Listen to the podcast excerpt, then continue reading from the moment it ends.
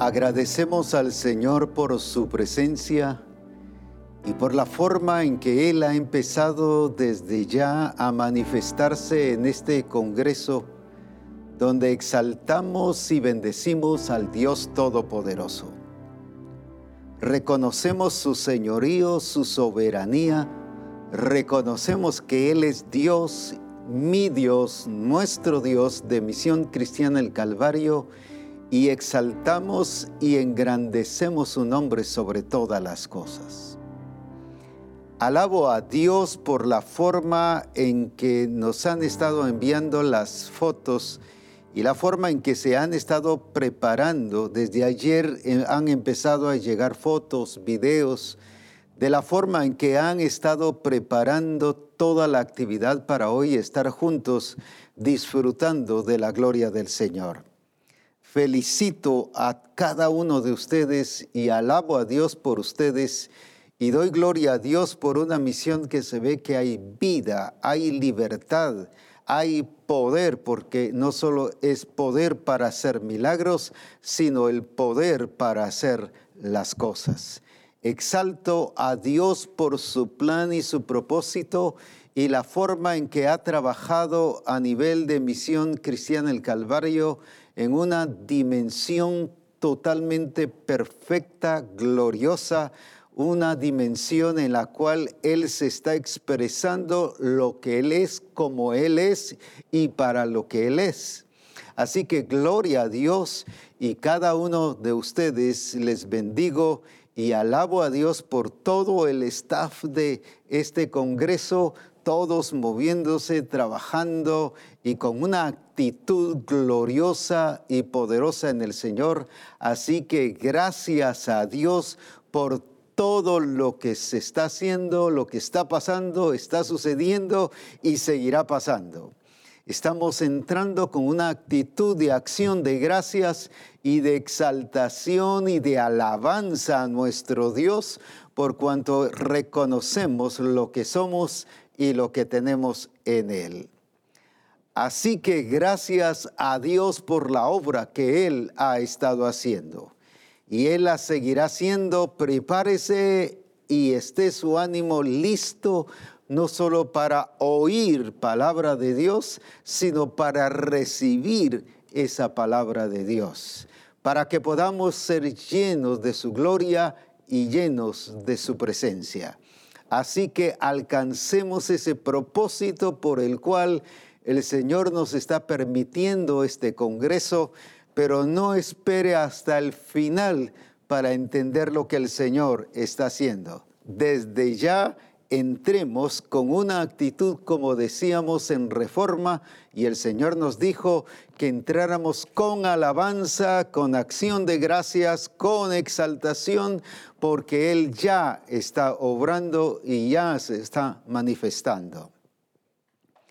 Es un tiempo sumamente glorioso es un tiempo grandioso, así que aprovechémoslo y felicito a todos aquellos que hicieron todo lo posible, pidieron permiso en sus trabajos y cuantas cosas que me han estado contando de diferentes lugares y países. Alabamos a Dios por los hermanos de la Patagonia, allá en Argentina, los hermanos en Argentina. Hay un grupo en Brasil que eh, se conecta en reforma y, también está interesado en el Congreso. Hay otro grupo en diferentes países, los de Perú, Colombia, El Salvador también hay otros grupos que están viéndonos y dijeron que nos iban a ver, así que exaltamos a Dios por ustedes. Está México, Estados Unidos, allá en Suiza, eh, también alabamos al Señor por los hermanos que están allí. Exaltamos a Dios a todos aquellos en Alemania, en todo lugar, en Alaska y personas también viéndonos Canadá. Así que les bendecimos desde aquí. Belice es un lugar muy precioso donde el Señor se está moviendo también. Ya no digamos Guatemala, aquí el Señor está obrando y todas las congregaciones aquí están llenas de la gloria y del poder del Señor y con una disposición de llenarse y de recibir del Señor. Así que alabo a Dios por toda misión cristiana del Calvario y aunque no hayan mencionado el lugar, exaltamos a Dios por su grandeza, por su poder y por la manifestación del Espíritu Santo en medio de nosotros. Qué precioso lo que el Señor nos quiere enseñar y lo que el Señor quiere que nosotros recibamos. Pero Él me dijo que aclarara desde el principio esto. Lo que vamos a recibir en este Congreso no lo vamos a recibir con una actitud de escuchar una conferencia, sino vamos a tener una actitud de tener revelación. Y él me decía, solo con revelación van a entender lo que el Congreso se estará, en el Congreso se estará diciendo. Si no, no lo van a entender, aunque lo van a oír, aunque van a saber, pero no lo van a entender y por lo tanto no lo van a disfrutar.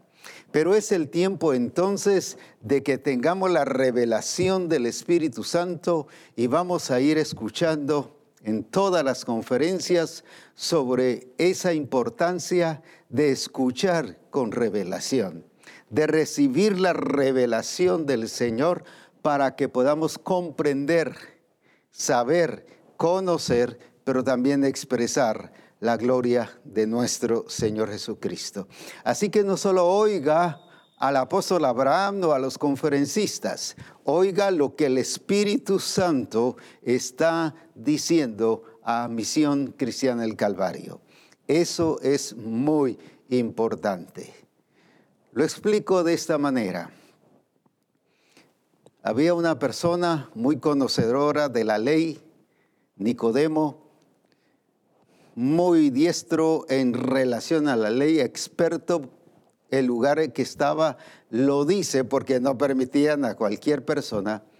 Sin embargo, llega Jesús de noche y le habla del nuevo nacimiento. Y aquí viene y él lo entendió de otra manera, con su lógica, con su razonamiento, lo interpretó de otra manera. ¿Cómo es eso que yo siendo viejo voy a, a, entrar en el vientre de mi madre y volver a nacer? Eso no le estaba diciendo Jesús.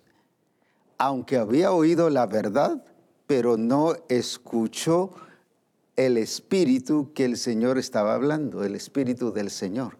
Solo escuchó palabras, pero no la palabra, y entonces entendió otra cosa. Aunque estaba escuchando lo correcto, pero no estaba escuchando al espíritu del Señor.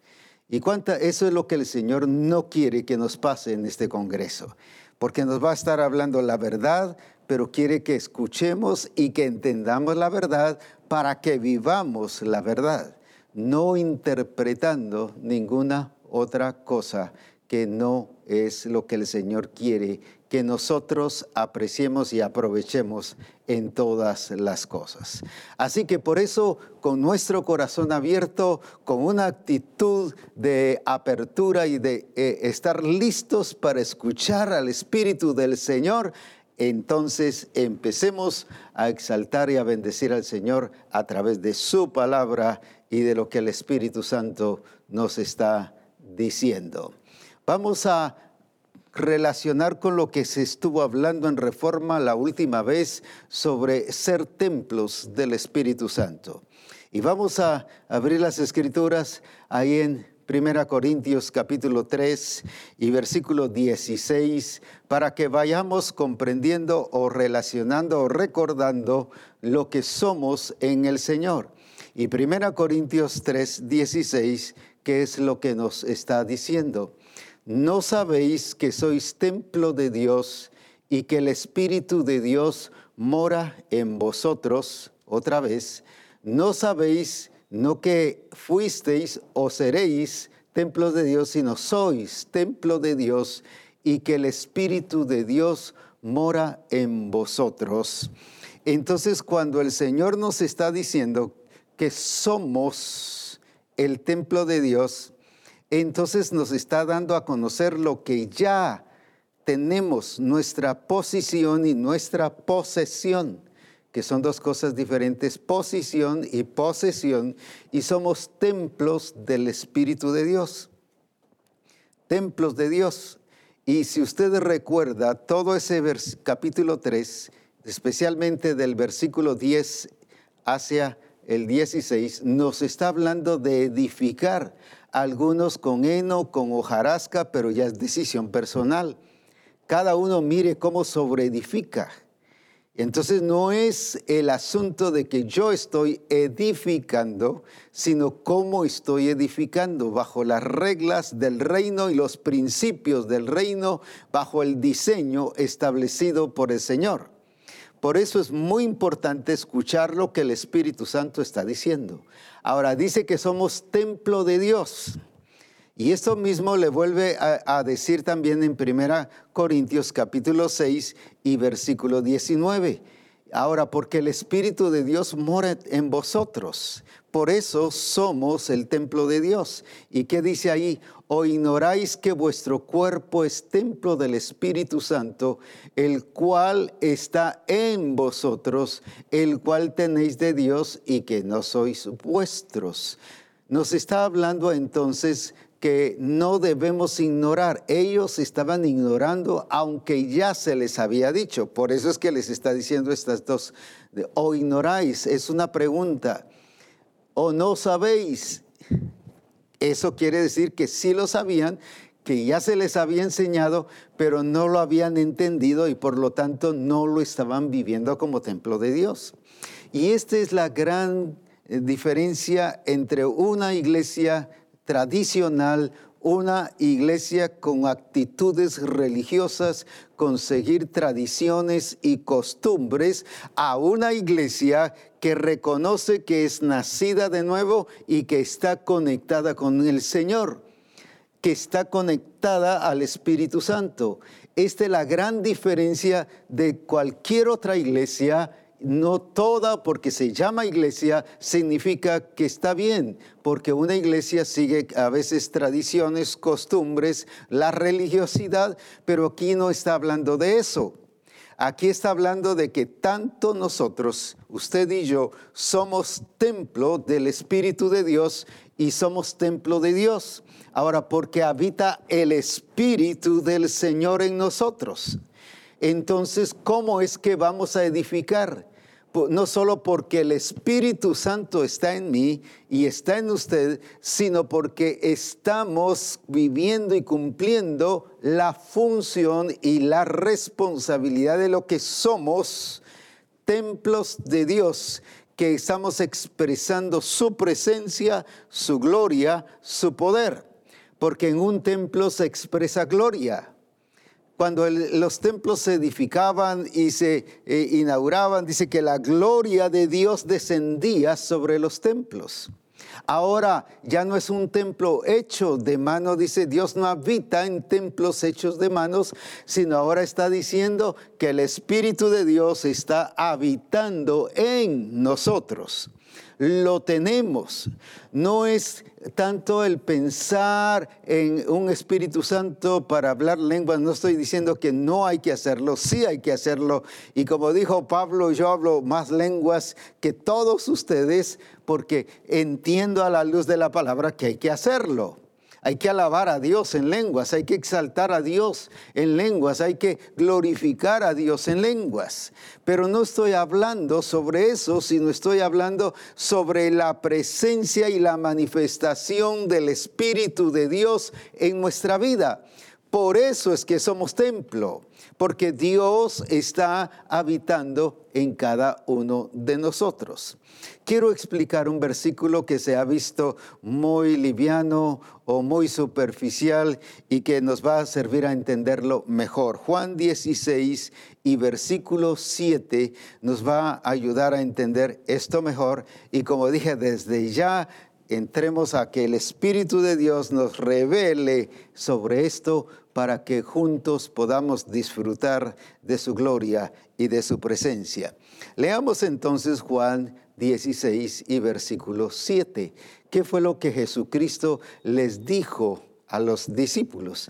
Ellos se estaban dejando llevar por emociones, sentimientos. Bueno, y, se nos va, nos está diciendo que se nos va a ir y entonces una será cierto que va a resucitar, otra, y entonces, ¿quién nos va a enseñar? Entonces, ¿quién es el que nos va a, a, a, seguir ministrando? Se nos va a ir el que nos está dando la palabra de vida. Así que veamos entonces y entendamos esta realidad de lo que el Señor está diciendo allí. Dice, pero yo os digo la verdad, os conviene. Otra vez, os conviene. Y una tercera vez, os conviene que yo me vaya. Porque si no me fuera, el consolador no vendría a vosotros, mas si me fuere, os lo enviaré. Otra vez, pero yo os digo la verdad, os conviene que yo me vaya, porque si no me fuera, el consolador no vendría a vosotros, mas si me fuere, os lo enviaré. ¿Qué es entonces lo que el Señor les está diciendo? No se preocupen, no se estén sintiendo tristes, no se estén sintiendo emocionados. Esto no es de emoción esto les conviene a ustedes y eso es lo que está diciéndole a, Misión Cristiana el Calvario. Nos conviene que Él se haya ido. ¿Por qué? Porque entonces ha enviado, aunque ahí dice enviaré el Espíritu Santo, pero como esa experiencia ya pasó y está presente, ahora el Espíritu Santo está en nosotros. Antes de que resucitara, la, experiencia era del Espíritu Santo que venía sobre y, y luego se retiraba y venía sobre y se retiraba pero ahora no es una presencia que viene. Por eso todos aquellos coros que va bajando ya y va bajando ya la gloria del Señor y que descienda hoy, esos son cantos que distorsionan y son equivocados en la expresión de la verdad porque está diciendo una mentira, está hablando de algo que baja y que sube, algo que baja y que sube, algo que viene y se va. Pero ahora dice, ustedes son templos de Dios porque el Espíritu de Dios está en ustedes. Ahora, ¿por qué? Jesús está diciéndoles esto a ellos, os conviene que yo me vaya para que el Espíritu del Señor les guíe a toda la verdad. Por eso conviene que yo me, yo me vaya. ¿Qué les está diciendo? Lo voy a decir en, mis palabras para que eh, ayudar a que comprendamos. En otras palabras, está diciendo, eh, conviene que yo me vaya, porque si no voy, a, no voy a estar con ustedes físicamente, así como están acostumbrados a verme. Ahora va, va, a venir con el Espíritu Santo para estar en ustedes, ya no con ustedes a la par, no es una, un acompañante, sino ahora es alguien que estará habitando en ustedes. Y por eso nos está diciendo el Espíritu Santo, no que va a venir y que sube que sube y que baja, que sube y que baja y que viene unos días y que se va, la unción se va y se viene como hoy en día se enseña en las iglesias y eso es falso. La unción que está en vosotros, dice la palabra, está en vosotros. El Espíritu Santo en Jesucristo no se iba y venía, no se iba y venía en la iglesia de Jesucristo es una expresión de algo permanente y constante que nos ha hecho habitación de Dios presencia de Dios en nuestra vida, donde Él ha venido a morar en cada uno de nosotros. Entonces, Él está diciendo que les conviene que yo me vaya para que ahora ya no solamente esté acompañándoles, sino ahora esté con ustedes. Y esto es lo mismo que Jesucristo dijo aquí en Juan capítulo 14 y versículo 10, hablando del Padre, eso lo mencioné ya en Reforma, Juan 14, 10, y que nos dice, el Padre que mora,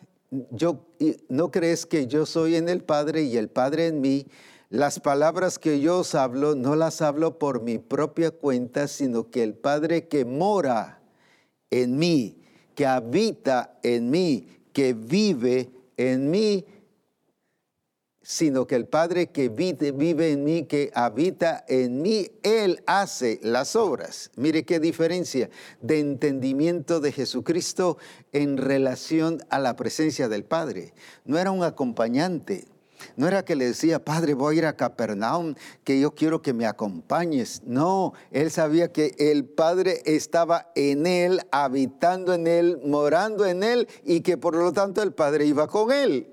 Y ese es el entendimiento que el Señor hoy quiere. Cuando a veces salimos a diferentes lugares, Señor, vamos a viajar a tal parte, o vamos a, voy a salir a mi trabajo, o voy a ir al mercado, o voy a ir a hacer esto. Acompáñame, Señor, que no me pase nada. Estamos pensando en un Jesús, en un Padre, en un Espíritu Santo que nos acompaña. Cuando Él dice, el Padre que mora en mí, él es el que hace las obras. Pero luego hay un versículo también que nos dice, vendremos a Él y haremos en Él morada, en Juan 14, 23. Vamos al versículo 23 y que nos dice, vendremos a Él y haremos con Él morada. Ahora, ¿por qué nos está diciendo haremos con Él morada? ¿Qué nos está diciendo? Que no es una anulación de la personalidad o que ya no va a existir Abraham, sino es, vendremos a él y haremos juntamente con él morada. Y respondió Jesús y le dijo, el que me ama, mi palabra guardará y mi Padre le amará. No es por ir a la iglesia, no es por llamarse evangélico, no es por cantar coritos, sino dice, respondió Jesús, el que me ama, ahí está el punto, y si le ama, va a guardar su palabra y, el Padre le amará, y entonces, ¿qué va a pasar? Vendremos a Él y haremos, ¿qué dice? Morada con Él. Y si leemos en la NBV, nos está diciendo estas mismas palabras, solo que más entendible. ¿Y qué nos dice? Y Jesús le contestó, el que me ama obedece mi palabra. Mire, cómo va ese proceso. Ama, por lo tanto obedece. Entonces no es suerte, no es que Dios es misericordioso, sino está el que me ama, obedece mi palabra, por eso Dios lo amará. ¿Y qué va a pasar? Y vendremos a vivir con Él. Vendremos a vivir con Él. Otra vez, vendremos a vivir con Él. Entonces eso es lo que nos está diciendo. Por eso es que somos templo de Dios. Ya no es un Jesús, ya no es un Espíritu Santo, ya no es un Padre que nos está acompañando y que nos está por allí cuidando y protegiendo y protégeme, Señor, porque tú vas a, ir conmigo. Es cierto, pero no afuera, sino dentro. ¿Por qué? Por eso es que somos templo del Espíritu de Dios, porque somos la habitación de Dios, somos la morada de Dios y Él dice, vendremos y viviremos con Él. Mire qué precioso. Esto lógicamente o con el razonamiento no se entiende. Con la sabiduría humana no se entiende. Pero sin embargo, para aquellos a quienes el Señor ha llamado para la gloria de su nombre y les ha dado el espíritu de revelación, podemos entonces entenderlo y por lo tanto nos produce conocerlo a Él y llevar a disfrutar la gloria de Jesucristo. Entonces, ¿por qué somos templo del Espíritu Santo? No por un nombramiento, no por una, un privilegio, no por una que eh, solo porque se llame así esa posición o función, es porque estamos en Cristo, hemos nacido de nuevo y por lo tanto vino el Espíritu Santo y dice, y vendremos a Él, está hablando en plural. No dice vendré a Él, vendremos a Él. Fíjese que está hablando del Padre y Jesús está hablando del Padre. Mi Padre le amará y vendremos a Él. Pero luego nos habla en Corintios que el Espíritu de Dios está morando en nosotros.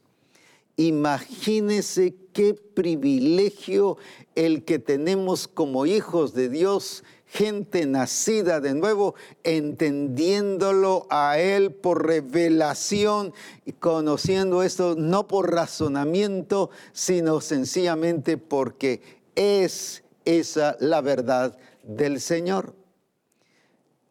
Quiero que veamos esta diferencia. La escritura nos dice en el libro de Génesis que Dios visitaba a Abraham, no solo le hablaba, sino Dios visitaba a Abraham. Y en una ocasión dice que Abraham vio de lejos que venían tres personas, tres varones, y dice que se sentaron debajo de un árbol. Y él entendió que era Dios presente.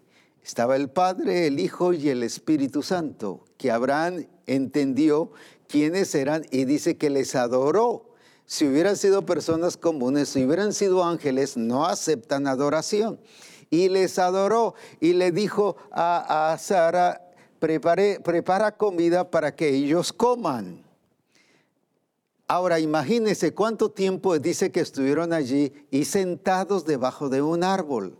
Mire qué, qué relación tan, tan, tan natural no era aquella solemnidad religiosa que, que, otras religiones nos han metido y que la relación deja de ser natural en el Señor, una relación natural. Y la iglesia siempre está apuntando, oh, qué hermoso, qué privilegio lo que Abraham tuvo. Llegó el Padre, llegó el Hijo, llegó el Espíritu Santo, mire qué tremendo, lo tuvo en su casa y les dio de comer. Y fueron a, agarrar eh, un cabrito o el animal en el cual eh, Abraham le había dicho a Sara, ¿cuánto tiempo se llevaron? ¿Cuánto tiempo se lleva para destazar? No sé si una hora o dos horas o más para preparar, para cocinarlo, otra hora o, dos horas más. ¿Cuánto tiempo entonces estuvo el Padre, el Hijo y el Espíritu Santo ahí con él? Unas cinco, seis horas, imagínense. Y la iglesia dice, yo quiero que así pase conmigo, yo quiero que así. Pero ¿por qué estamos apuntando para allá? El Señor dice, les conviene a ustedes que yo me vaya para que ahora ya no esté afuera, sino ahora esté adentro. Mire qué experiencia, la experiencia tuya y mía. Lo que pasa es que no lo hemos entendido, no lo hemos visto desde una perspectiva de revelación en nuestra vida. Sí, Abraham, qué privilegio, pero él lo tuvo afuera. Pero usted y yo lo tenemos dentro.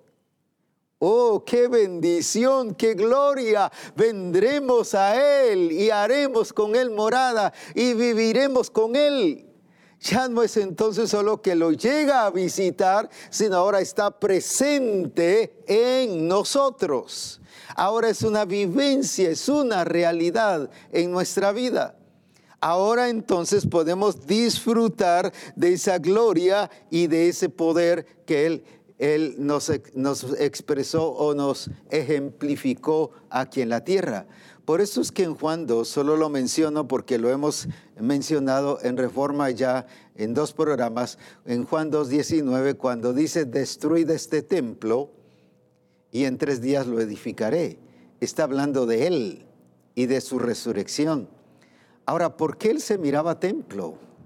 No porque nosotros somos templo de Dios, no por un nombramiento, como dije, ni por una posición, sino porque Él era la habitación del Padre, el Padre que mora en mí, el Padre que habita en mí, el Padre que está en mí.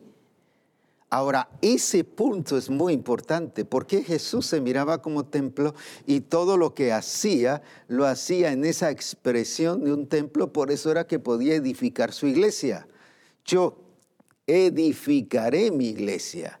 Entonces, ¿por qué podemos edificar el cuerpo de Cristo? ¿Por qué podemos edificar a los demás? ¿Por qué puedo yo ser edificado? Porque entiendo que soy templo de Dios, pero no solo porque así dice la escritura nada más, sino porque vendremos a Él y haremos con Él morada, viviremos con Él. Por eso es que entonces no es aquella idea religiosa de que allá en el templo de edificio o, de, templo material, allí solo está Dios, ahí está Dios es el lugar que el Señor ha permitido para congregarnos y en algunos casos pequeño y tendrá que ser muy grande, como dije la vez pasada, porque la escritura habla de millones y de millones que allá en el cielo estaban exaltando a Dios, pero ¿por qué había millones de millones allá exaltando a Dios? Porque primero esos millones de millones estaban en la tierra. ¿Y dónde se reunían? Tiene que haber templos grandes pero no un templo donde estamos pensando que Dios está allí. Dios está allí porque usted y yo estamos allí. Entonces su presencia sí está allí. ¿Por qué? Porque usted y yo estamos en el templo. Pero Dios no habita en templos hechos de manos. Dios habita en el templo que es usted y que soy yo. Entonces, ¿por qué? Porque vendremos a Él y viviremos con Él, dice la Escritura. Por eso es muy importante que nosotros comprendamos esto y como dije, esto no se entiende por lógica o por razonamiento y cualquier persona nos diría, no hombre, están locos, eso es herejía, pues, pues que piensen lo que piensen, pero así dice la palabra y es la verdad de Dios y es lo que como misión cristiana lo creemos y lo entendemos porque el Espíritu del Señor está hablando para cada uno de nosotros. El problema de la iglesia es que no lo entendió.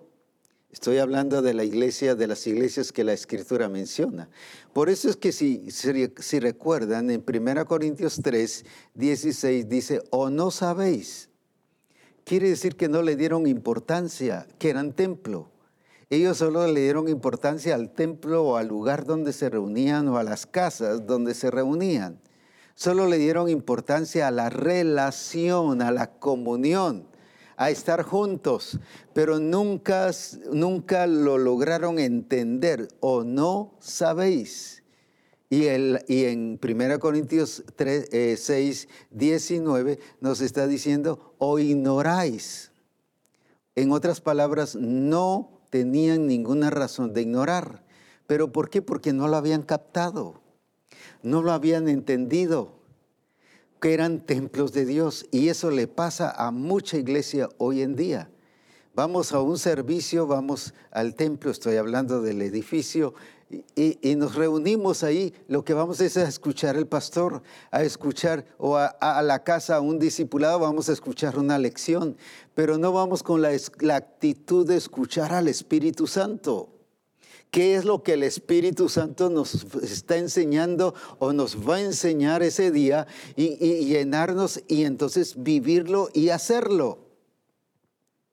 Lo explico de esta manera. Viene el Señor y le habla a Sara y a Abraham especialmente. Tendrán un hijo y de Sara será. La promesa era con Sara, no con Agar. Pero viene ellos y lo entendieron con lógica. Bueno, lo que el Señor al fin y al cabo quiere es un hijo. Pues a ver, Agar, ven y, y hagan ese hijo con Abraham. Porque pensaban que lo que el Señor quería era un hijo para que lo heredara, para que Abraham lo heredara. No era eso. O sea, ahí está el problema de que el Señor está hablando, la verdad está hablando, Dios mismo nos está hablando, pero se entendía otra cosa. Y viene y luego se da cuenta de sí misma y como por el razonamiento no estaba mintiendo, estaba diciendo la verdad, era la realidad de ella. Yo soy vieja, ya se me pasó el tiempo de las mujeres, es imposible que yo tenga un hijo. Estaba viendo todas sus limitaciones porque empezó a razonar pero luego dice que Jehová visitó a Sara. Ah, ya cambió todo. Ahora ya no fue solo una palabra, sino ahora esa visitación lo llevó, la llevó a que fuera una revelación a su vida. Y ahora sí lo entendió y a partir de ahí dice en Hebreos que Sara creyó a Dios. ¿Qué pasó? Pero si, pero si de veras no, no, no rejuveneció, siguió siendo con la edad que tenía siguió siendo vieja.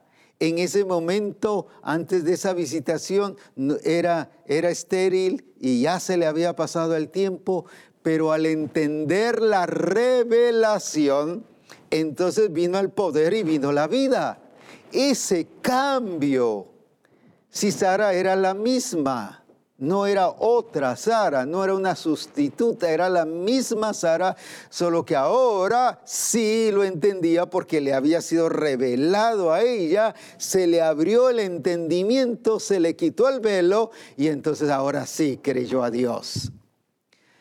¿Cuántas veces nos pasa esto que el Señor mismo nos está hablando y es la verdad y es el diseño, es el plan de Dios, pero luego por nuestro razonamiento, nuestros paradigmas, nuestras tradiciones, nuestra cultura o, principios religiosos o puntos doctrinales que defendemos o, o costumbres que defendemos, lo adaptamos y creemos que podemos adaptar el diseño a nuestra cultura o, la cultura al diseño y entonces resulta siendo algo mezclado.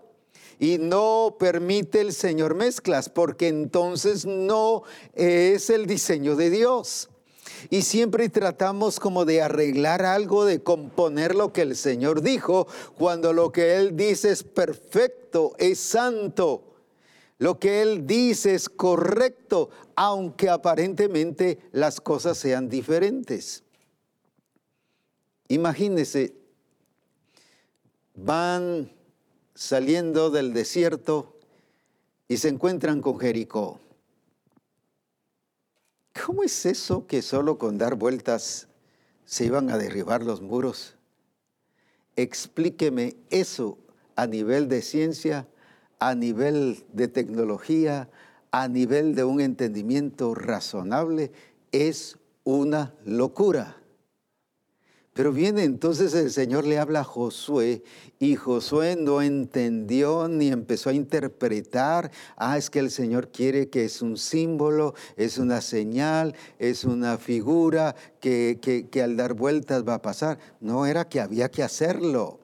Y hoy eso de figuras y símbolos y que aquí, que allá hay comparaciones, eso nos arruina bastante el entendimiento de la vida en el espíritu y entonces no nos hace ver la realidad de lo que el Señor está diciendo, pero es porque no estamos entendiendo con revelación, sino tratamos de entender con lógica o con razonamiento. Sin embargo, ellos hacen el primer día una vuelta, segundo día lo mismo, tercero y hasta el sexto, el séptimo día eran siete vueltas. Y empiezan a tocar las trompetas y a exaltar y alabar a Dios y los muros se caen.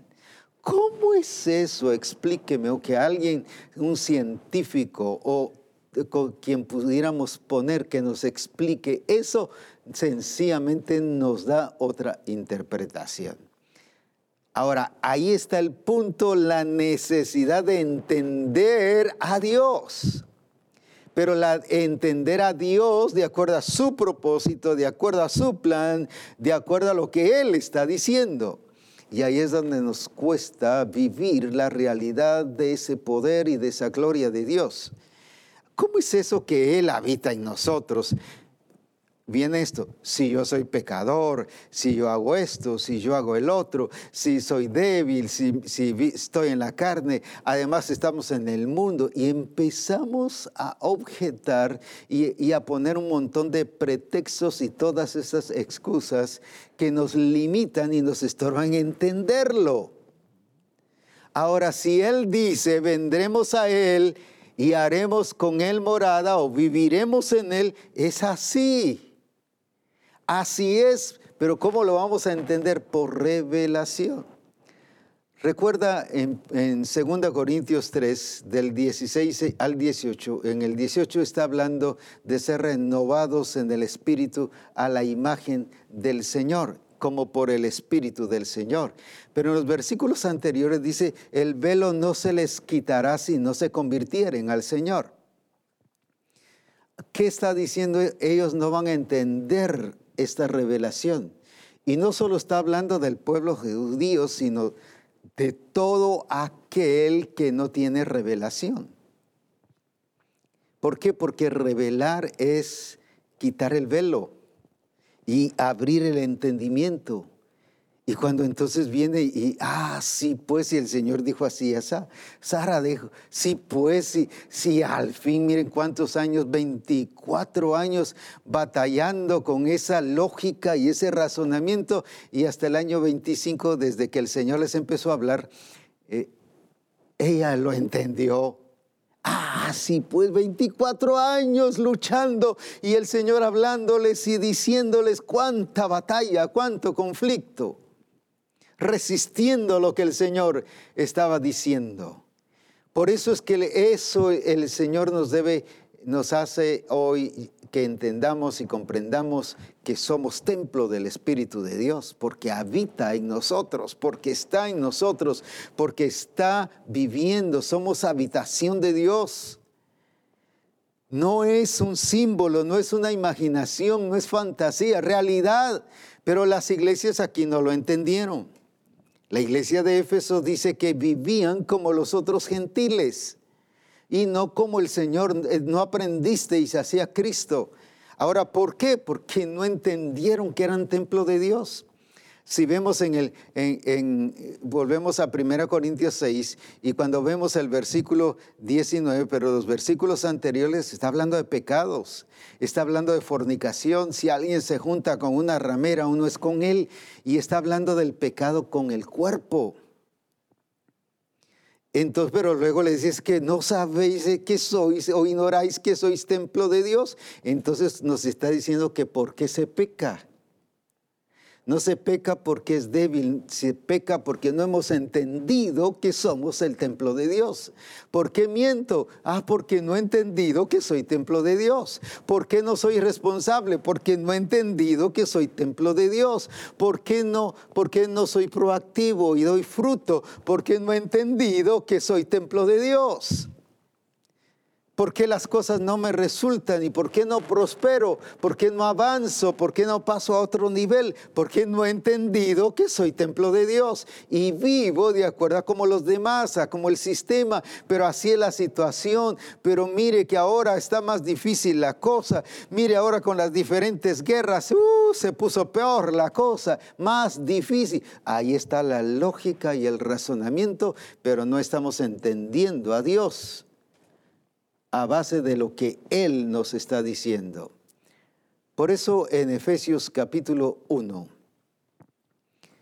nos está diciendo sobre esta verdad el versículo 17 y 18. ¿Qué es lo que Pablo ora a la iglesia de Éfeso? Él nos dice que él necesitaba eso, él lo tenía. Si vamos al capítulo 3 y versículo 3, solo lo menciono antes de entrar a esto, ¿Qué es lo que nos está diciendo? nos está diciendo que Él dice, yo por revelación recibí este misterio escondido. Este, todo esto lo recibí, dice, lo, en revelación y a ustedes se los estoy transmitiendo por revelación. Y más adelante dice, escríbanlo pero no solo lo escriban en sentido de copiar y de literalmente escribirlo, sino está hablando de escudriñar y de involucrarse y de meterse en todo aquello que el Señor está diciendo. Entonces, por ello es muy importante el, el escudriñar, pero si leemos allí en Efesios 1, 17 al 18, nos está diciendo especialmente en la PDT que ¿Qué es lo que nosotros, Él dice que Él está orando? Fíjese cuál es la, la actitud, orando para que el Señor os dé, aquí no está hablando del bautismo con el Espíritu Santo, sino Él está orando para que el Señor os dé espíritu no es el bautismo con el Espíritu Santo, sino ahora os dé espíritu de sabiduría y de revelación para que conozcáis, para que entendáis lo que el Espíritu Santo está diciendo y está haciendo. Que os dé, que os dé espíritu de sabiduría y de revelación. Que entonces, ¿qué les hacía falta a estos hermanos? Que ellos primero tuvieran espíritu de sabiduría y de revelación. Pero la segunda, que ellos entendieran que no era solo el pastor el que tenía que tener la sabiduría y la revelación, sino les dice a ellos como iglesia, ustedes son los que tienen que tener la sabiduría y la revelación. Él les estaba dando la revelación, pero ahora cómo era que ellos los estaban recibiendo. Para entenderlo necesitaban la revelación no de Pablo, sino la revelación del Espíritu Santo en cada uno de ellos.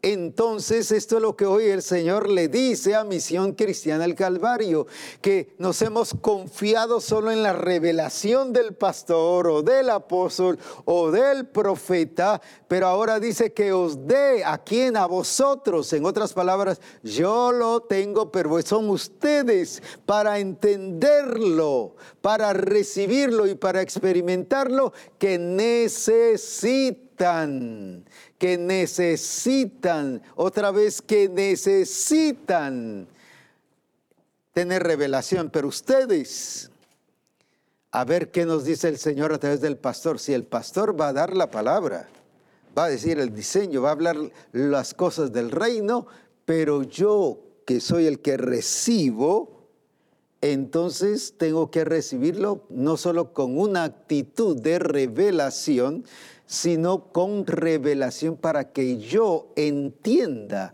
lo que el Espíritu Santo está diciendo. Si, leemos ahí entonces en Efesios 1, 17 y 18 en la PDT especialmente, dice así, ruego que Dios, el Padre glorioso de nuestro Señor Jesucristo, les dé el Espíritu fuente de sabiduría, quien les revelará la verdad de Dios, oiga esto, para que entiendan, ahí está el proceso, y lleguen a conocerlo mejor.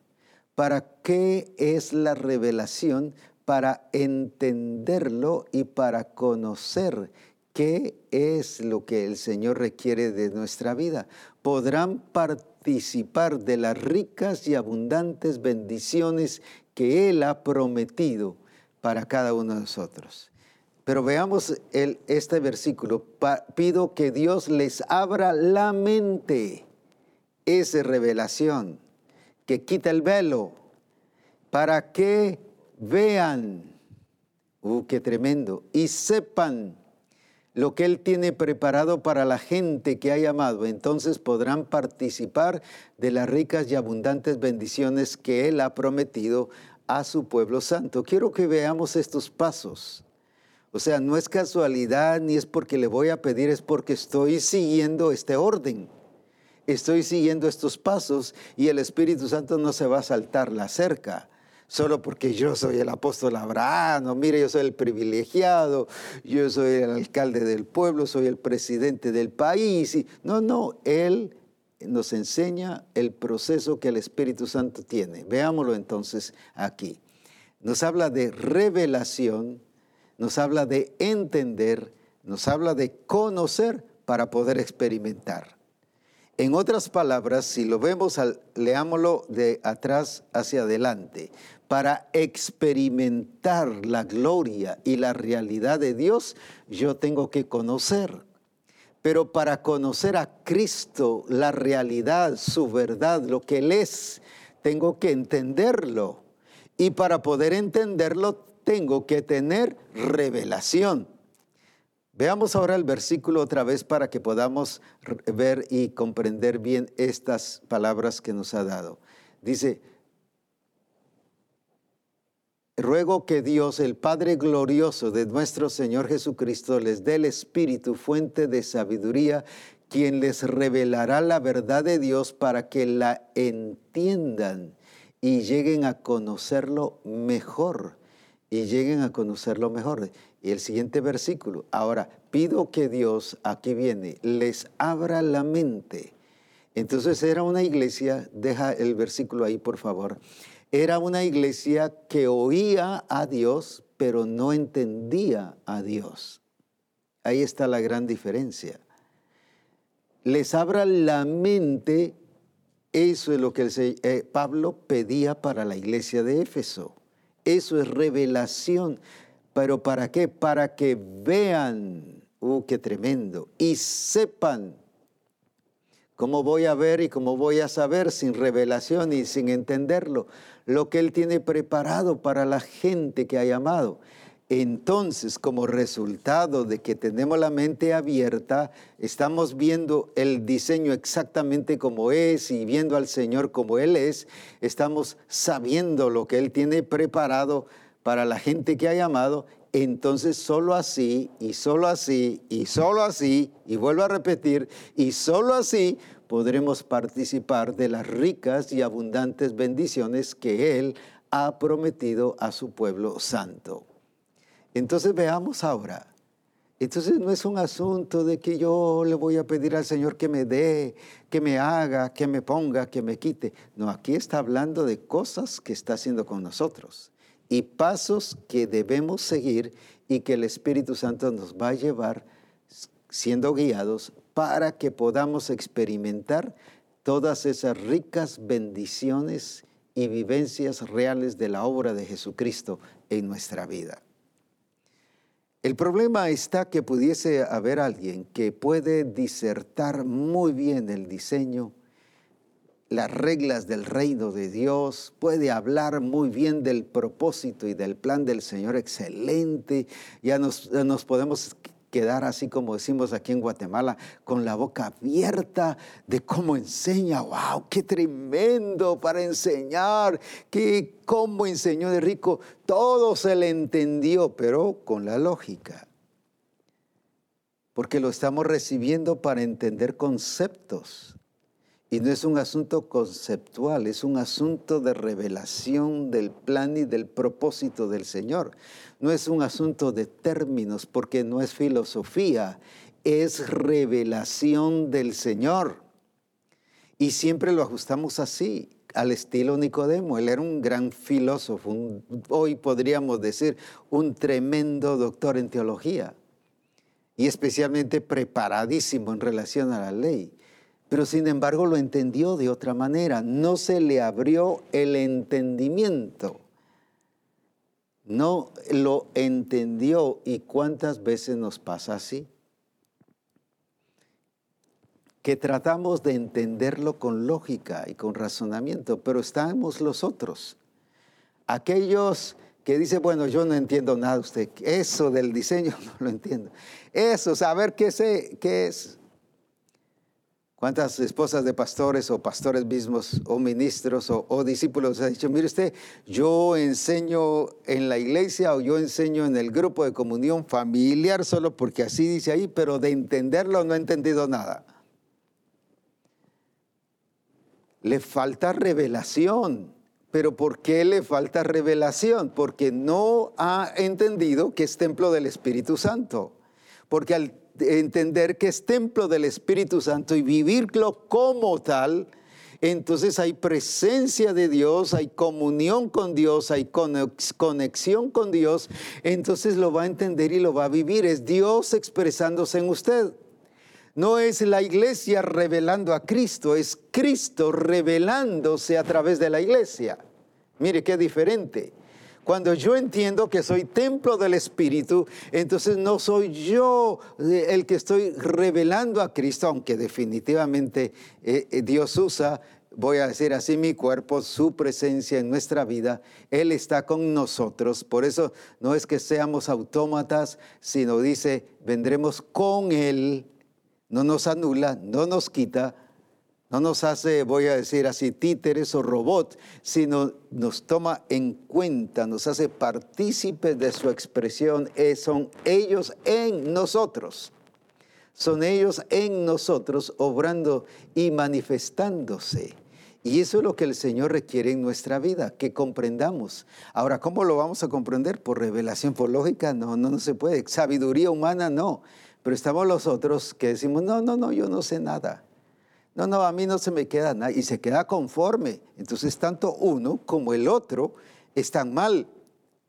Porque uno que lo entiende de otra manera, por su lógica, su razonamiento, conceptualmente, y empieza a, verlo desde un punto de vista filosófico, ideológico.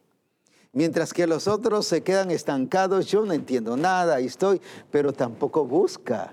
Y hoy es el tiempo que el Señor está diciéndole a Misión Cristiana el Calvario que todos, tanto uno, el que no ha entendido nada, él tiene que salir de ahí y alinearse a la revelación como el que lo entiende de una manera conceptual o lógico de razonamiento y alinearse también a la revelación. Entonces todos juntos vamos a entenderlo tal como Él está diciendo las cosas.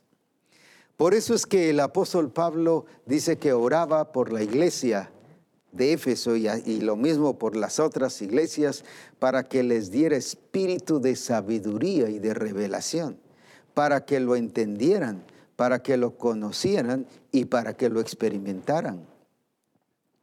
¿Cómo es que vamos a experimentar a Cristo? Por eso él decía, ya no vivo yo, mas Cristo vive en mí.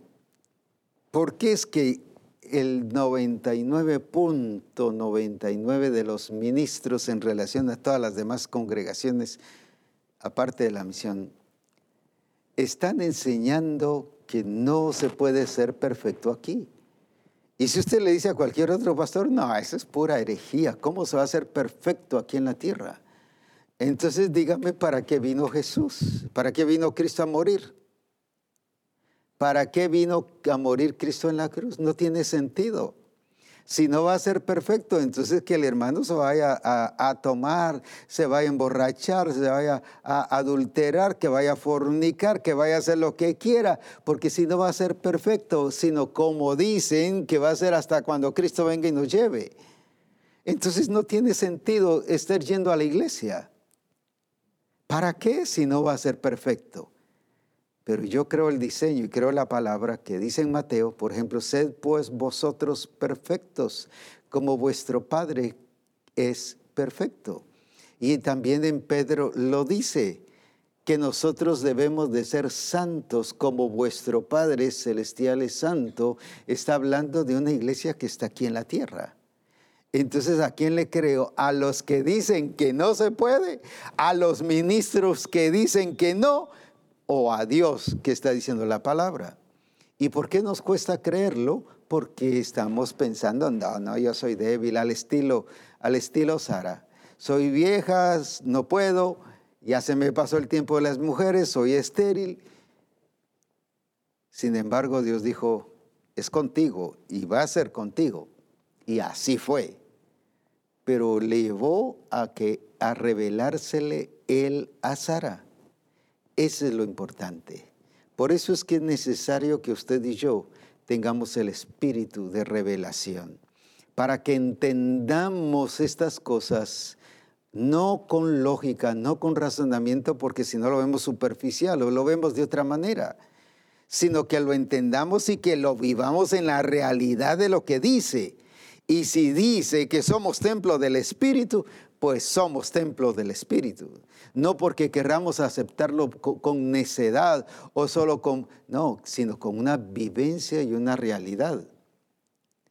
Decía que muchos enseñamos o predicamos, tanto en la congregación como en el grupo de comunión familiar o cuando evangelizamos, y hablamos que Dios cambia, que Dios transforma, que Dios aquí, que Dios allá, y mire lo que dice la palabra, y la palabra lo dice y le decimos lo que dice.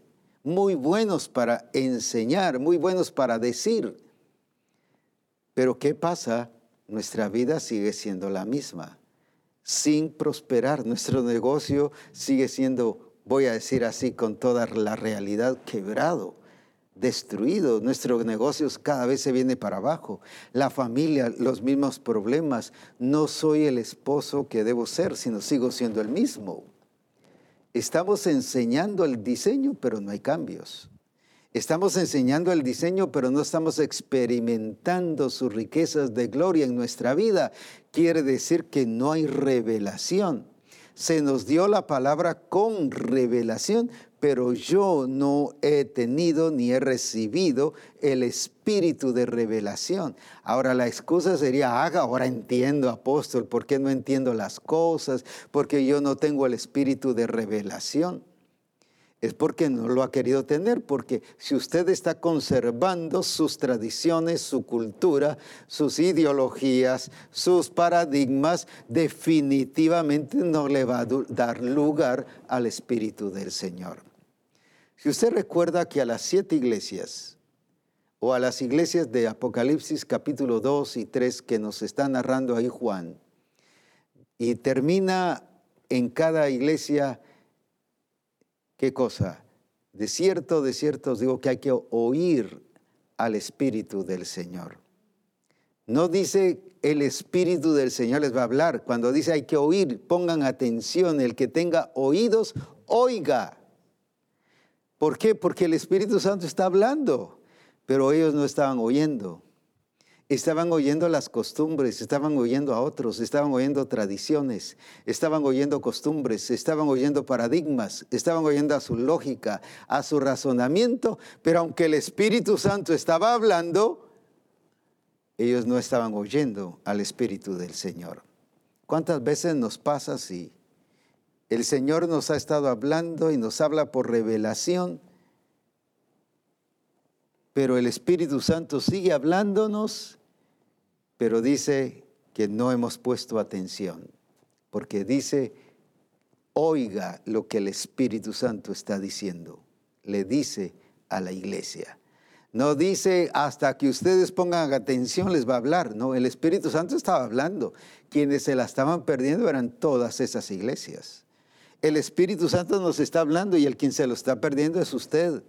Y digo usted porque yo pongo atención a lo que el Espíritu Santo está diciendo.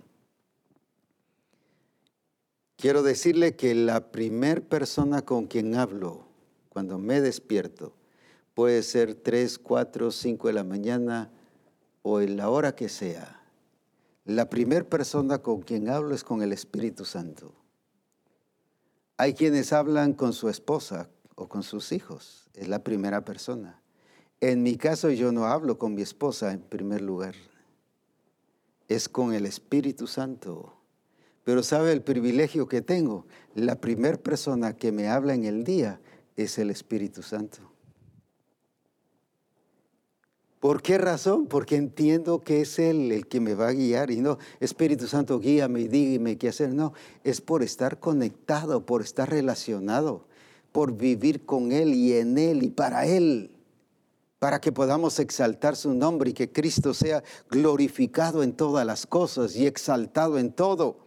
Porque el Espíritu Santo es el que glorifica a Cristo en nosotros, pero para que glorifique a Cristo en nosotros es necesario que estemos conectados con Él.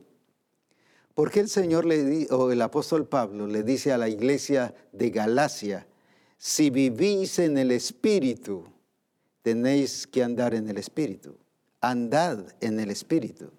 El vivir en el Espíritu no es por deseo.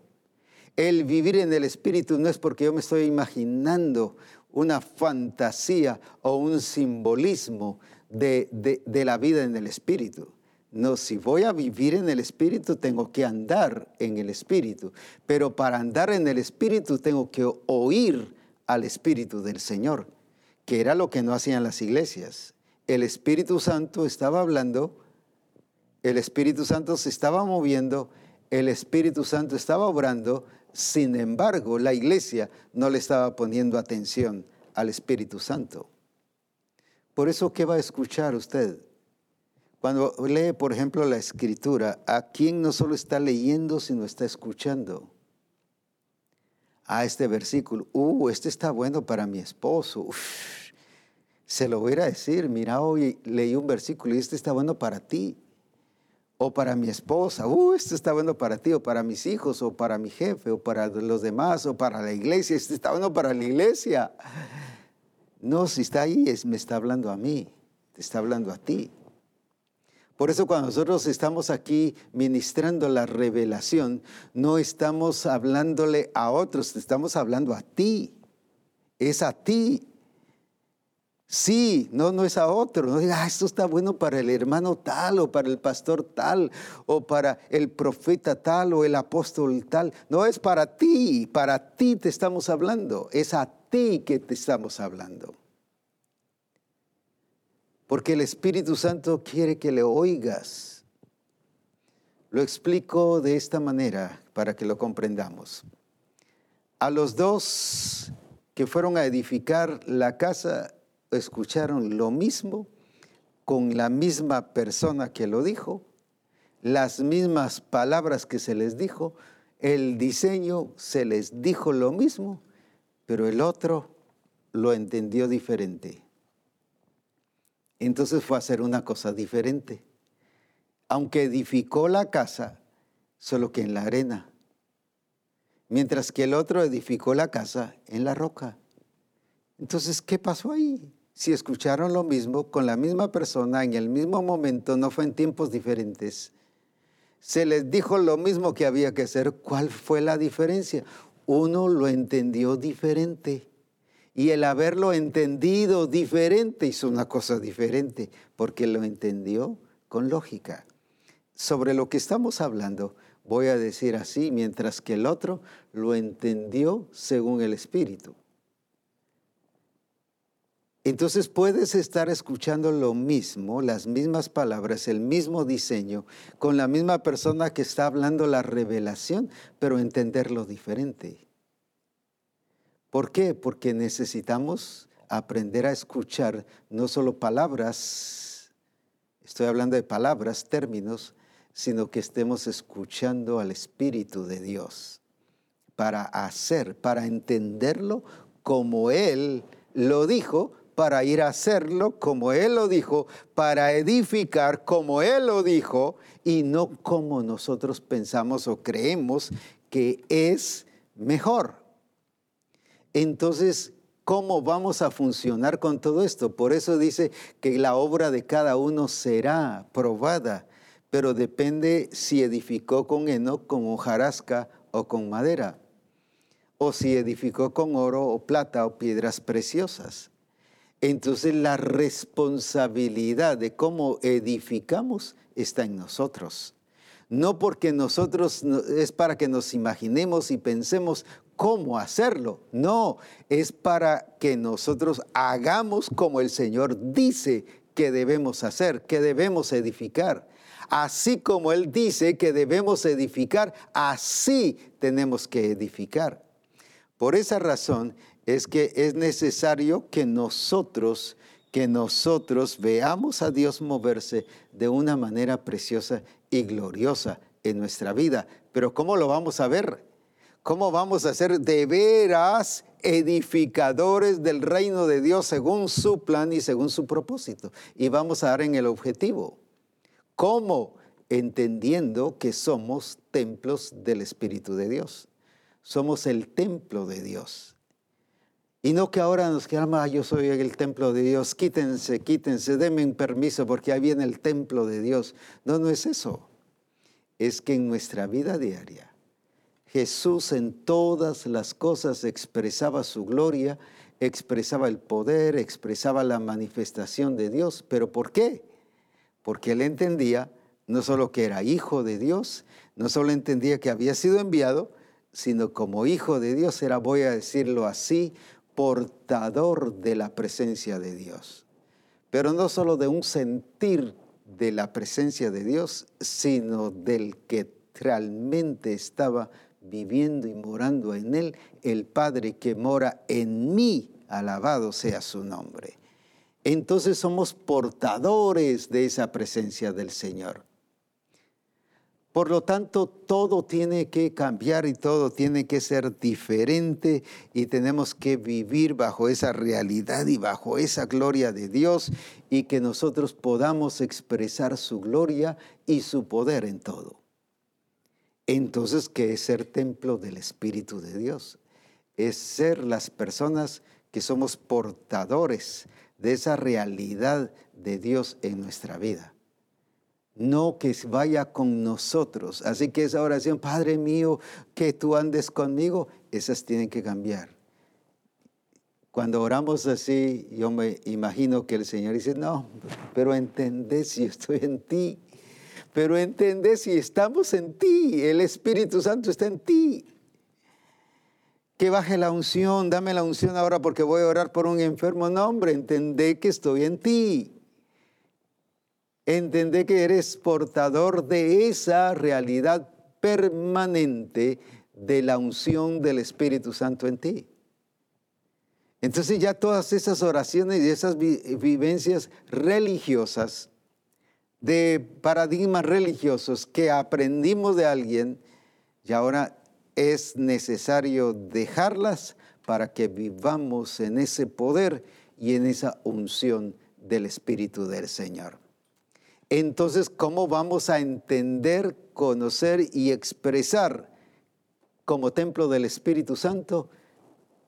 Por medio de la revelación. Cuando se nos es quitado el velo y se nos abre la mente y el entendimiento. Entonces sí, lo vamos a entender no por conceptos, no por entender lo que dice un diccionario, sino por entender qué dice el Espíritu del Señor en medio de nosotros. Hoy quiero orar para que el espíritu de sabiduría y de revelación esté en nosotros. Si no lo ha querido recibir y experimentar y porque ha sido, eh, eh, solo se me viene esta palabra, necio de seguir con sus costumbres y tradiciones y de entender a Dios de esa manera, déjeme decirle, no lo va a entender ni va a alcanzar el objetivo. No hay otro camino, solo hay un camino. Es la verdad de Dios, es el diseño de Dios. Así que entonces, ¿qué tenemos que hacer? Pues abrirnos a Dios, aprender a recibir y a entenderlo desde esa manera, pero por revelación. El velo no se les quitará, dice, si no se convirtieren al Señor, más cuando se convirtieren al Señor, el velo se les quitará. Entonces si van a tener su mente abierta. ¿Por qué los de Éfeso dice que tenían el entendimiento entenebrecido, confuso, mezclado? Porque no entendieron el vivir como templo del Espíritu aunque se les enseñó que eran templo del Espíritu. Y aunque tanto Corinto como Galacia y, las y Éfeso, y así podríamos expresar, eran iglesias que tenían la manifestación del Espíritu, pero ellos no permitían esa manifestación. ¿Por qué? Porque no lo habían entendido. ¿Y por qué no lo habían entendido? Porque no lo miraban desde una perspectiva y una realidad de revelación sino bajo una realidad de términos, de conceptos, de cómo es que la filosofía expresa o dice qué es lo que quiere decir. Y buscamos en los recursos, en recursos de investigación o métodos de investigación y seguimos eso cuando Dios tiene su propia expresión y realidad. Y allí nos está llevando como misión cristiana el Calvario. Allí juntos quiero que entremos en un momento de adoración y de exaltación al Señor. Y luego voy a orar para que el Señor, como dijo Pablo, os dé espíritu de sabiduría. Quizás usted dirá, yo tengo el Espíritu Santo. Quizás usted dirá, el Espíritu del Señor está en mí. También estaba en Corinto en los de Corinto, también estaban los hermanos de Éfeso, pero no lo entendían por revelación. Así que hoy preparemos nuestro corazón, porque Él quiere que todo este Congreso se mueva bajo una realidad de revelación, pero usted es personal, es a usted que el Espíritu Santo le va a revelar lo que Él quiere, no que le va a dar otra cosa, sino que le va a revelar lo que está revelado en su palabra o lo que está escuchando de acuerdo al reino de Dios. Exaltemos su nombre y bendigámoslo entonces.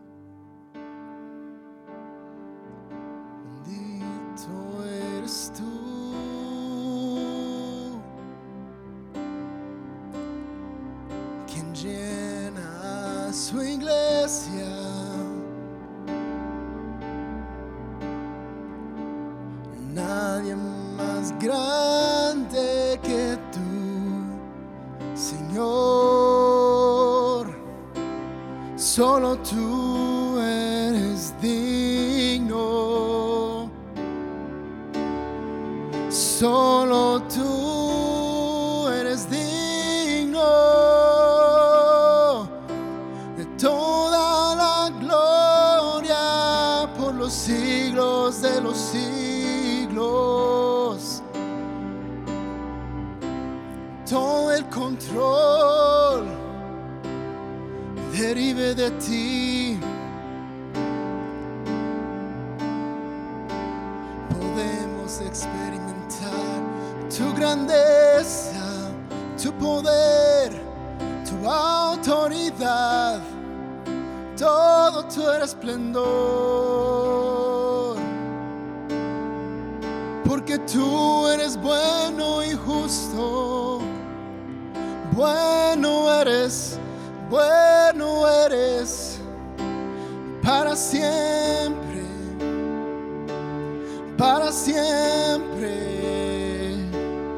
Digno es el poderoso, grande y soberano. Digno es el victorioso, reina para siempre. Digno es el poderoso, grande y soberano, digno es el victorioso, reina para siempre, digno es el poderoso, grande y soberano, digno es el victorioso, reina para siempre, digno es el poderoso, grande y soberano, digno es el victorioso, reina para siempre, coronado, exaltado para siempre, adorado por quien es el coronado, exaltado para siempre, adorado por quien es el coronado, exaltado para siempre, adorado por quien el coronado y exaltado para siempre, adorado por quien es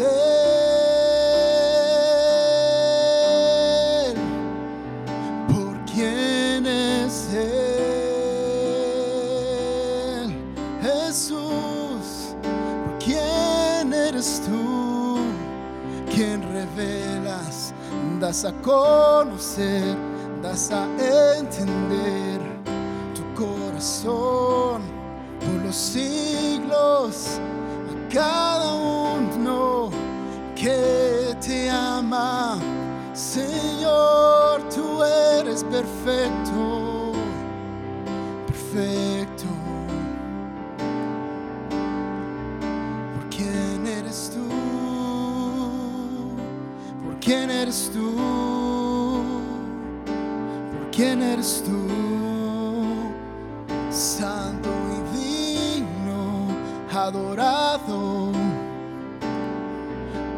eternidad, alabado y exaltado para siempre. No hay ningún otro que tome tu lugar.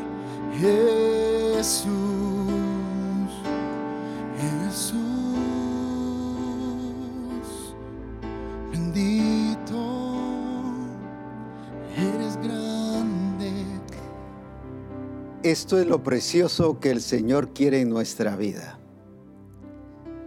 Qué glorioso, como dijimos, y qué privilegio el de Abraham, el que llegaran a visitarlo, el Padre, el Hijo y el Espíritu Santo. y que incluso fuera a Sodoma acompañado, dice que iba hablando con él y preguntándole si hubieran 50 justos, eh, ¿destruirías el lugar? No. Y siguió hablando así. Pero gloria a Dios por eso y muchos quizás hemos anhelado esa experiencia. Pero la experiencia suya y mía es más gloriosa que Abraham. No hemos valorado lo que tenemos. Y eso es lo que el Señor nos está diciendo hoy. Y así quizás hemos anhelado, oh, Pablo vio ángeles. En Jesús venían los ángeles y bajaban y subían. En usted no es que el Padre, el Hijo y el Espíritu Santo baja y sube, está morando y viviendo Así que qué gloriosa realidad la que usted y yo tenemos. Qué gloriosa experiencia en, el Señor tenemos, mejor que todos los demás. Y así pudiese mencionar ejemplos de gente que tuvo experiencias gloriosas con el Señor, pero afuera. Lo glorioso es que usted y yo lo tenemos dentro, el Espíritu que está en vosotros. Así que aprendamos a vivir de esa manera, pero hoy el Espíritu Santo nos va a abrir el entendimiento, alumbrando los ojos de vuestro entendimiento. Hoy van a ser abiertos nuestros ojos.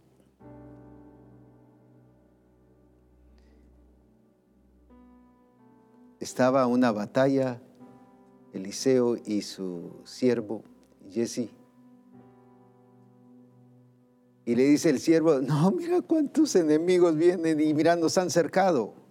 Esa es la lógica. Sí, y era cierto. Y la lógica no está mintiendo, o muchas veces sí, pero, pero otras está diciendo la verdad. Pero una verdad terrenal, y viene Eliseo, no dice si mayores, mayor son los que están con nosotros que los que están con ellos.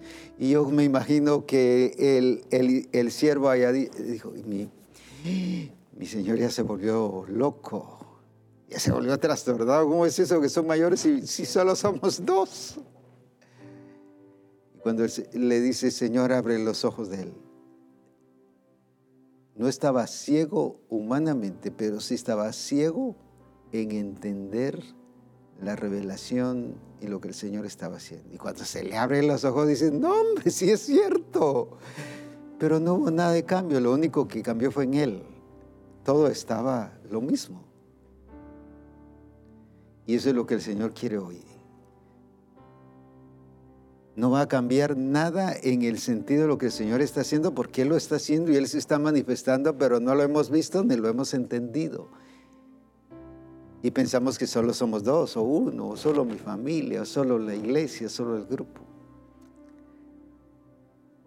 Cuando se le abrió los ojos, él vio la verdadera realidad, no terrenal, sino la realidad de Dios. Pero fue él el que recibió el espíritu de revelación. Eso es lo que el Señor está haciendo en ti en este momento.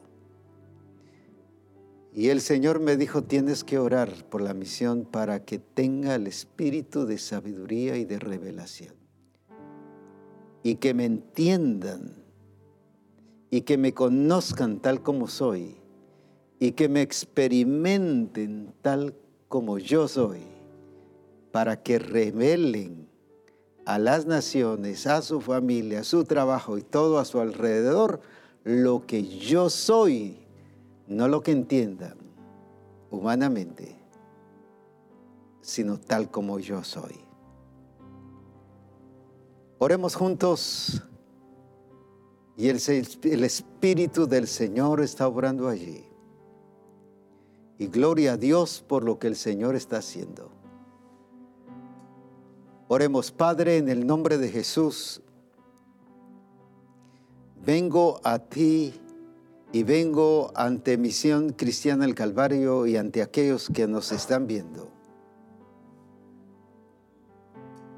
a que sus ojos sean abiertos y el velo sea quitado. No estoy hablando a inconversos, sino estoy hablándole a una iglesia donde ha sido afectada por el velo de la tradición, de la lógica, del razonamiento, y que así ha enseñado y así ha predicado, y así ha vivido. Pero hoy en el nombre de Jesús el velo es quitado. Y hoy oro para que espíritu de sabiduría y de revelación les sea dado dice que os dé el espíritu de sabiduría y de revelación. Y hoy, Señor, así como tú me dijiste, yo les entrego a Misión Cristiana del Calvario espíritu de sabiduría y de revelación.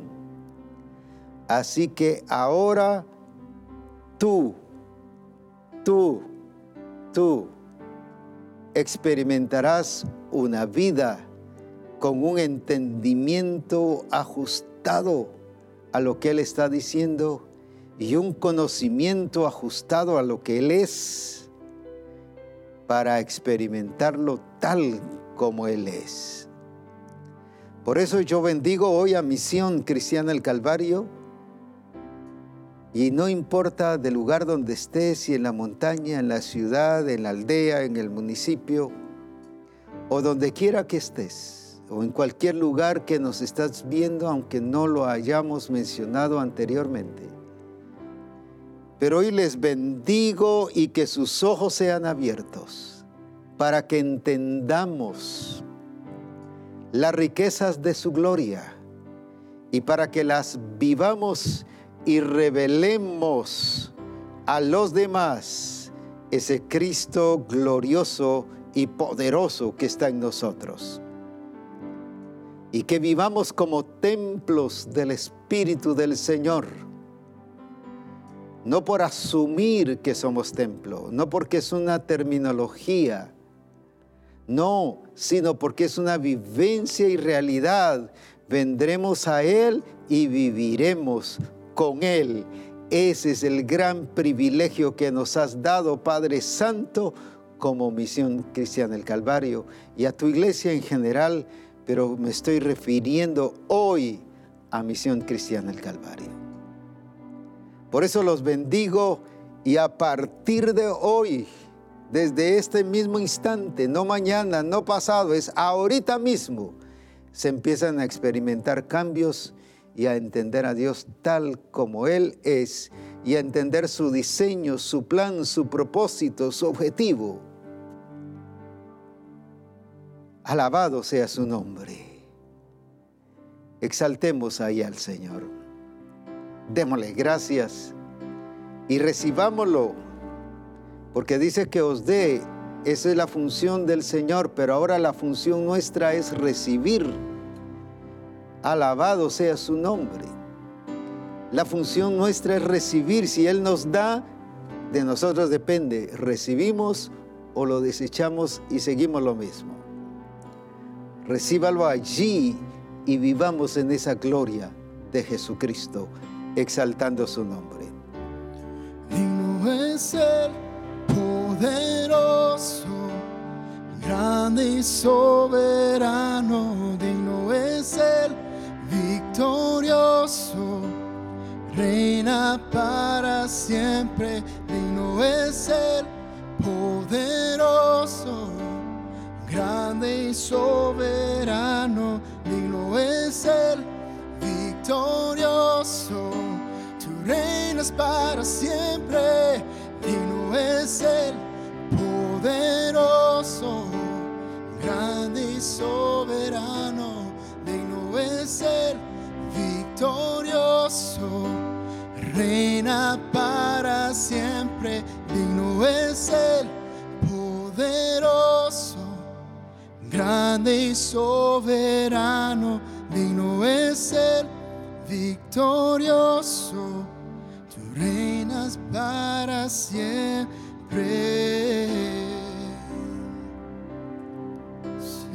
Lo que vivió Abraham, lo que vivió David, fue grandioso. Lo que vivió Moisés, grandioso. Pero lo que te ha dado a ti y a mí es lo más hermoso, lo más glorioso, es tener y ser la habitación de Dios en medio de nosotros, que se llama ser templo del Espíritu de Dios. Imagínate lo que ellos vivieron, tremendo, pero eso ya pasó, ahora está en ti y está en mí. Entonces vivámoslo con esa grandeza como es Él porque es para revelarlo, para mostrarlo y para que las naciones lo vean a través de mí y de ti. Ahora vivamos bajo esa realidad de revelación. Pablo siempre decía, esto me lo reveló el Señor y me reveló. Y hoy decimos me reveló solo para que me hagan caso o sea, para que lo haga, no es una manipulación. Pablo no estaba manipulando, sino él estaba expresando la realidad. Esto lo recibí por revelación. Qué tremendo. Y yo puedo decir eso mismo hoy y todo lo que se dirá en este Congreso es precisamente bajo esa realidad de revelación. A vivir en esas riquezas de la gloria de Cristo Jesús a experimentarlas y a darlas a conocer, porque somos una iglesia privilegiada que estamos disfrutando de la gloria de nuestro Señor Jesucristo. Que Dios les bendiga, un receso y luego comenzaremos eh, después ya con el segundo tiempo de esta vivencia y de esta realidad del Señor y a gozarnos. Y qué lindo que usted nos siga mandando sus videos, sus fotos de cómo están moviéndose y participando en este Congreso. Les amamos y les bendecimos en Cristo Jesús.